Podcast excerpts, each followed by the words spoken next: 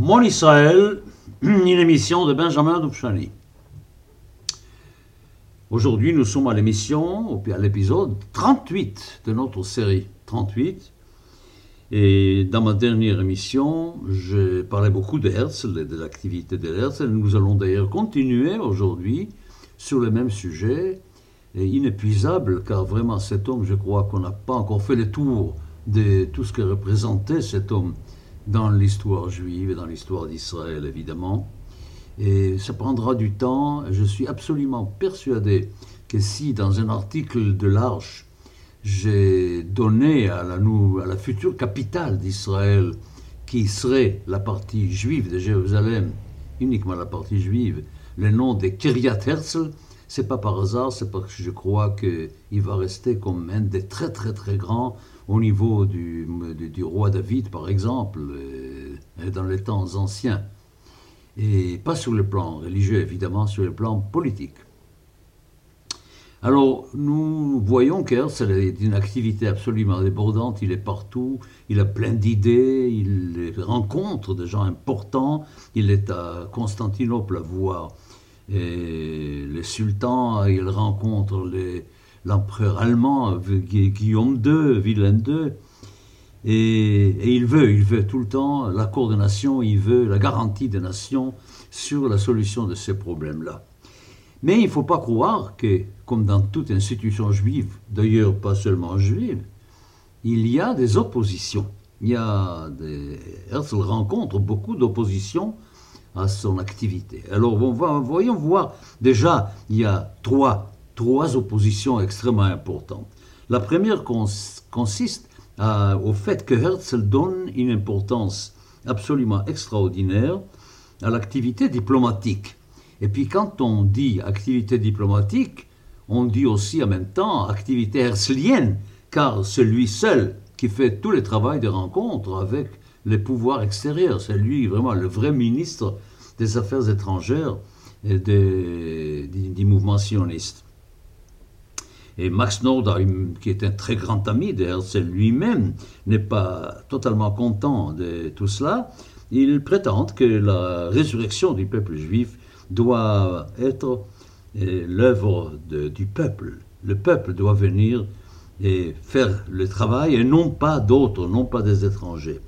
C'est vrai, c'est vrai, il faut dire que Herzl n'a jamais voulu que des puissances étrangères construisent l'État juif. Ce qu'il a voulu, c'est avoir uniquement les fameux charters du sultan le droit de s'installer en Palestine pour y construire cet État juif. Mais il n'avait jamais l'intention de confier la structure, la structuration de cet État juif à des États étrangers. Il, faisait confiance suffisamment aux Juifs pour que eux puissent continuer le grand travail et faire ce qu'il y avait à faire. Deuxième opposition, beaucoup, plus importante, plus délicate et plus difficile à envisager, à réaliser, c'est que Herzl voulait que les Juifs, partout où ils étaient, n'interviennent pas du tout dans la politique intérieure des États où ils étaient il ne voulait pas éveiller un antagonisme au sionisme dans ces États-là. Il leur demandait de rester de côté concernant tous les problèmes intérieurs, y compris quand ces problèmes intérieurs touchaient aux Juifs, avaient un rapport avec euh, l'existence juive dans ces pays-là, surtout dans l'Europe de l'Est. Et alors évidemment que cette attitude a éloigné du sionisme des tas de forces extrêmement vivantes, surtout dans la jeunesse intellectuelle. Partout, on commençait à vraiment à œuvrer dans ce sens herzélien, et on était arrêté un tout petit peu par le fait que ne pas avoir le droit d'être présent dans la vie politique du pays. Troisième opposition, probablement la plus importante, et puis surtout pour nous aujourd'hui, on peut dire que c'est parmi les trois, celle qui reste la plus forte, la plus forte, c'est l'activité culturelle. Il y avait évidemment dans le deuxième congrès des grandes déclarations, il y avait des discours, il y avait tout ce que vous pouvez imaginer. Herzl lui-même en a parlé, mais lui qui était totalement éloigné de la langue hébraïque et de la culture hébraïque, quand il a publié en 1902 son roman utopique Altneuland, vous savez, Altneuland, j'ouvre une parenthèse, vous savez que Altneuland, pays ancien nouveau, et devait être traduit en hébreu évidemment, et puis on cherchait un titre pour ce livre, et c'est Sokolov, Nahum Sokolov, qui a proposé Altneuland, pays ancien nouveau, il a proposé le nom Tel Aviv, tel étant la signification de l'archéologie, de l'ancien, et Aviv, le printemps, le renouveau. Alors Alt-Neuland, ça devenait Tel Aviv, et c'est pour ça que Tel Aviv s'appelle Tel Aviv. Ça, si vous ne le saviez pas, je suis content de vous l'apprendre. Voilà. Alors, dans ce livre Alt-Neuland, Herzl, en 1902, décrit le grand succès social, technologique de ces de cette communauté juive qui allait s'installer en Palestine. Mais il faut dire la vérité que dans son livre, il parle très très peu de culture et de la langue. Il pensait que tous ceux qui allaient vers la Palestine, chacun apporterait sa langue d'origine, c'est-à-dire la langue de son pays, et puis on verra bien quelle langue va finir par avoir le dessus. Évidemment que pour Herzl, l'idée était que cette langue serait probablement l'allemand, qui était la langue intellectuelle de tous les juifs de l'Europe de l'Est. Vous savez que les juifs faisaient, leurs études dans les universités germanophones, soit en Autriche, soit en Allemagne. Et puis alors, sur le plan du judaïsme, pas grand-chose dans ces livres, Altneuland, pas grand-chose. Alors, Hadam, qui était parfois très très virulent, attaqué Herzl évidemment sur cela. Il a dit ça aurait pu être aussi bien un État non pas pour des Juifs, mais pour n'importe qui, n'importe quelle tribu africaine ou n'importe quelle tribu qui viendrait de n'importe où. C'était très ironique, c'était très des phrases assassines. Et, mais quelle était la raison pour laquelle Herzl n'a pas trop touché à ces problèmes Eh bien justement, c'est ce que je vous ai dit tout à l'heure, c'est pas du tout un hasard si Herzl n'a pas trop touché à cela. C'est parce qu'il savait bien qu'il y aurait une opposition très très forte entre religieux et non religieux, entre les Charedim et les Chofshiyim. Et ça, il savait que c'était un sujet qui allait diviser le peuple juif d'une façon absolument épouvantable. Alors il ne voulait pas toucher à ces problèmes, il voulait les laisser de côté. Étonnant.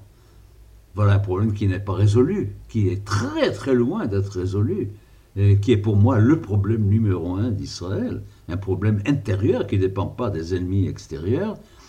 quelle, spiritualité pour ce peuple juif qui s'installe en Palestine, en Eretz Israël, sur la terre des ancêtres? Quelle, quelle spiritualité? Faut-il continuer avec l'orthodoxie? Et de, quelle, et de quelle orthodoxie parle-t-on? Sioniste ou anti-sioniste?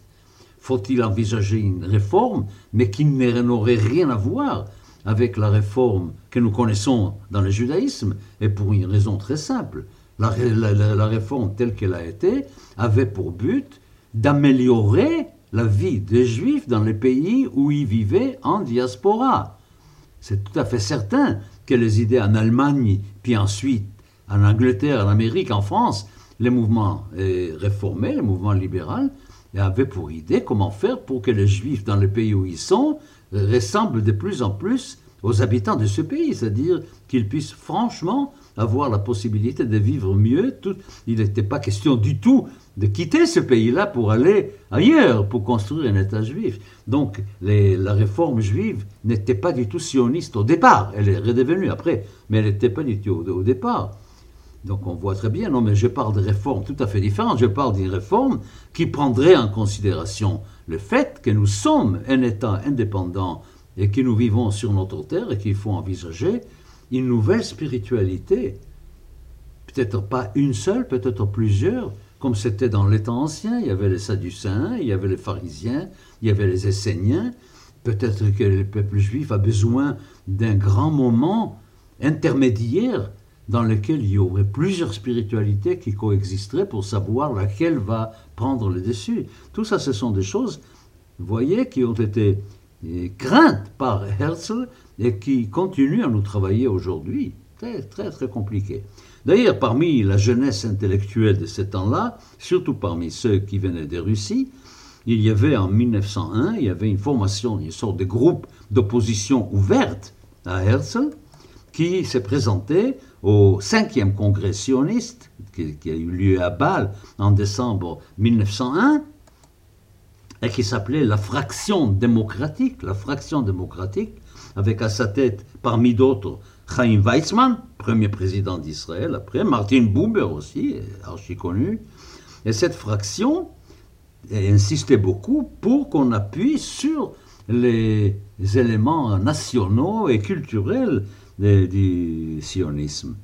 Évidemment aussi de ne pas se soumettre à la règle religieuse et de façon à garder une démocratie intérieure dans le Congrès et dans les structures sionistes. Surtout, ne pas arrêter le travail intellectuel et l'activité culturelle. En fin de compte, il y a eu une sorte de compromis qui a été trouvé, et puis on a nommé des comités de culture dans chaque pays. À ce moment-là, tous ceux qui étaient contre cette fraction démocratique, du côté religieux, se sont réunis aussi. Il y a eu une, à Vilno, une grande réunion en février 1902 où on a décidé la création d'un centre qui, qui s'appelait le Centre spirituel Mizrahi, et dont le rôle était de défendre le sionisme politique d'un côté, mais de refuser à l'organisation sioniste la permission de décider de la culture du peuple juif. Vous savez très bien qu'est-ce que c'est un Mizrahi, ça a fini par donner un Mizrahi et un poète à Mizrahi, et nous savons que le sionisme religieux, c'est ça aujourd'hui, il est présenté aujourd'hui surtout par les partis Habaïta Yehudi de Naftali Bennett et, des autres, et ce sont les sionistes religieux. Bon, vous voyez quel cheminement, quel cheminement difficile. Vous voyez à quoi Herzl avait affaire. Et nous savons que cette opposition parfois n'était pas très justifiée, car elle était une opposition à des idées qui pour Herzl étaient des idées dangereuses et sur le plan de l'unité de du peuple juif. Bon, le cinquième congrès, c'était vraiment quelque chose qui allait jouer un rôle très très important dans l'histoire du sionisme. D'abord parce que Herzl a commencé à désespérer de la Turquie, de l'Empire ottoman. Il ne croyait plus au sultan, il ne croyait plus à une possibilité d'achever quelque chose, d'arriver quelque part avec eux. Et puis de plus en plus, il regardait du côté de la Grande-Bretagne. Alors en Grande-Bretagne, il y avait à un moment donné, il y avait un comité d'enquête euh, euh, royal en 1902 concernant l'immigration. Et le Lord Rothschild était membre de ces, de ces, comités, il a invité Herzl à une conversation et c'était enfin la première fois où Herzl avait un contact avec la maison Rothschild et il a présenté devant l'un des membres de la maison de Rothschild ses idées. Il a même réussi, grâce à Rothschild, d'avoir une rencontre avec euh, le ministre des colonies britanniques, Joseph Chamberlain, c'est pas l'autre, c'est pas l'autre, hein, L'autre, c'est Neville. Joseph Chamberlain. Il, il y avait aussi une rencontre avec le ministre des Affaires étrangères britannique. Et puis, il est arrivé à une sorte d'idée avec eux, peut-être un État euh, juif dans le Sinaï, autour de El Arish, le nord du Sinaï. Mais ça n'a rien donné. Je vous rassure tout de suite, et vous le savez d'ailleurs, ça n'a rien donné. Il y a eu une sorte de désespoir à ce moment-là, et ce désespoir a été aussi motivé par les pogroms de Kishinev. C'est Kishinev qui est aujourd'hui la capitale de la Moldavie, était une ville où il y avait une grande communauté juive et où il y avait vraiment un massacre épouvantable en 1903, un pogrom épouvantable, monté d'ailleurs par les Russes, hein, monté par, par le ministre de l'Intérieur russe qui s'appelait Plava de sinistres mémoires. Et le désespoir était tel que n'importe quelle solution urgente était bonne à prendre. Et c'est là où nous arrivons à cette chose qui reste terrible dans l'histoire du sionisme, c'est le projet d'Ouganda.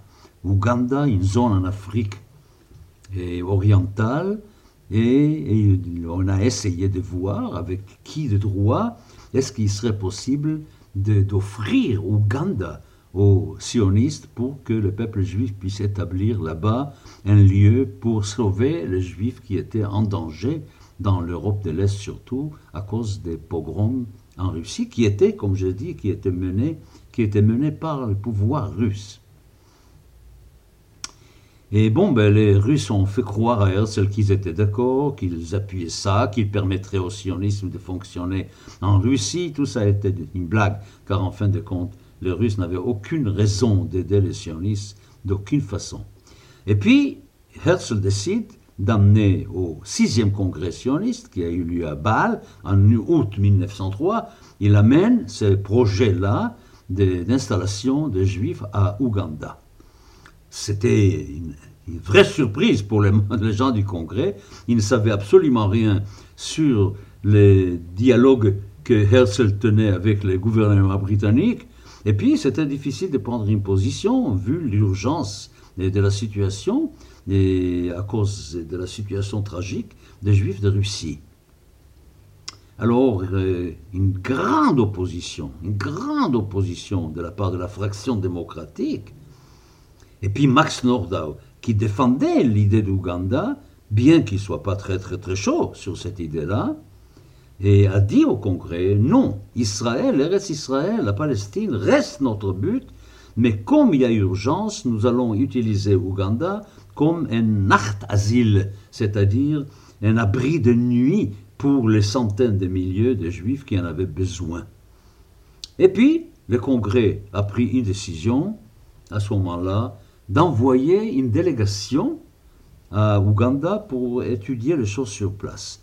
Et eh bien cette euh, décision-là a été majoritaire. 295 voix contre 178 avec 132 euh, abstentions. Et tous ceux qui disaient pas d'accord avec Ouganda, avec à leur tête Chlenov, qui a aussi une rue à Tel Aviv, si vous le savez, Chlenov, et un des chefs du sionisme russe, ils ont quitté la salle. Ils ont quitté la salle. C'est vrai qu'il n'y a pas eu de rupture dans le mouvement sioniste à ce moment-là. Mais les sionistes de Sion ont commencé une activité extrêmement forte contre les projets Ouganda. Et dans une réunion qui a eu lieu à Kharkov en octobre 1903, avec à la tête Usishkin, l'homme de Kerenakayemet, et il a été décidé d'envoyer un ultimatum à Herzl et exiger que les mouvements sionistes ne touchent à aucun plan, à aucun programme territorial en dehors de la Palestine. Entre-temps, le problème était résolu de lui-même et tombé à l'eau tout simplement. Pourquoi? Mais parce que les Anglais ont changé d'avis sur la question. Il y avait une discussion en Angleterre même sur la possibilité de la réaliser, et en fin de compte, la Grande-Bretagne a repris cette idée-là de faire un centre juif en Afrique orientale. Et dans la réunion sioniste d'avril 1904, Herzl a fait un discours absolument bouleversant et pour, appuyer sa fidélité à l'idée de la Palestine et Eretz Israël. Et tous ceux de l'opposition ont déclaré solennellement qu'ils étaient très très contents de tout ce que la direction des mouvements faisait pour Eretz Israël. Et la paix est revenue, mais il faut dire qu'elle a laissé un très très mauvais goût. Et puis il y avait tout, tout ce travail-là qu'Herzl a pris sur lui depuis quelques années déjà tous ces mouvements, ces voyages, ces rencontres, ces déceptions. Et il, a, il, était, il était tout jeune encore. Il était vraiment jeune, et 40 ans, autour des 40 ans. Et puis tous ces, efforts-là ont eu raison de lui. Et Herzl est mort très très peu de temps après le sixième congrès sioniste. Il est mort le 20e jour du mois de Tammuz de l'année 5664, c'était le 3 juillet 1904. Herzl est mort, mais l'herzlisme n'est pas mort avec lui, et Herzl reste le José Medinat Yehudim, c'est lui en fin de compte, en quelque sorte le prophète moderne de, de, de, de l'État juif. Voilà, alors je vais arrêter là, Il nous reste encore trois émissions, je crois. J'aimerais bien arriver jusqu'à la déclaration Balfour et avant l'été, avant, qu'on arrive aux vacances d'été. Mais je voudrais dire quand même un mot. Comme cette émission a lieu dans la semaine qui précède la fête de Shavuot, dimanche, nous allons célébrer Shavuot. Nous allons célébrer ces rendez-vous absolument fantastiques que le peuple juif avait au mont Sinaï avec la spiritualité, avec les transcendants. Et pour rappeler quelque chose, ce que nous faisons en quittant l'Égypte et en allant vers le mont Sinaï, c'est vrai, c'est avant tout pour recevoir une loi qui serait la loi éthique du peuple juif pour qu'il puisse devenir hors la lumière pour la nation. Mais il y a autre chose là. Cette loi va être donnée à un peuple qui doit obligatoirement s'installer sur une terre pour former une nation normale pas être dispersé sur la terre. Il doit être une lumière pour les nations sur une terre où il va être installé comme une nation.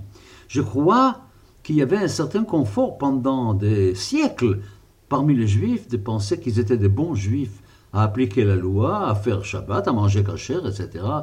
Et en attendant le Messie, oubliant complètement que le vrai projet de la sortie d'Égypte était de sortir d'Égypte ne plus être esclave pour aller au mont Sinaï pour devenir serviteur du transcendant. Et comment être serviteur de ce transcendant? En étant comme les autres nations, en étant exactement comme les autres, en devenant une nation comme les autres. Évidemment que ça pose des problèmes, évidemment que c'est très compliqué, évidemment que ce n'est pas aussi facile que d'être juif avec, sans indépendance nationale. Et ce qui s'est passé sous la domination perse, déjà avec le premier retour des Babylone, nous le savons cela. Et pour les juifs très religieux, c'était une des raisons pour leur opposition au sionisme aussi. Pourquoi? Tout simplement parce que c'était très commode d'être juif en s'occupant uniquement des affaires du judaïsme, en étudiant le Talmud, en connaissant la et en suivant sa vie selon la halakha. Mais ce n'est pas ça le but de la sortie d'Égypte. Ce n'est pas ça le projet du peuple juif. Le projet du peuple juif, c'est d'être installé comme une nation sur sa terre pour là être lumière pour la nation, pour montrer qu'un peuple peut être installé de la façon la plus normale, comme tous les peuples sur une terre, avec tous les problèmes que ça peut poser sur tous les plans économiques, sociaux et autres, et réussir les les projets éthiques dans ces conditions-là. C'était ça qui était les projets juifs. Et je crois qu'il faut rappeler ça quand nous parlons maintenant, quand nous racontons et très longuement la résurrection d'Israël, c'est savoir vers quoi Israël va.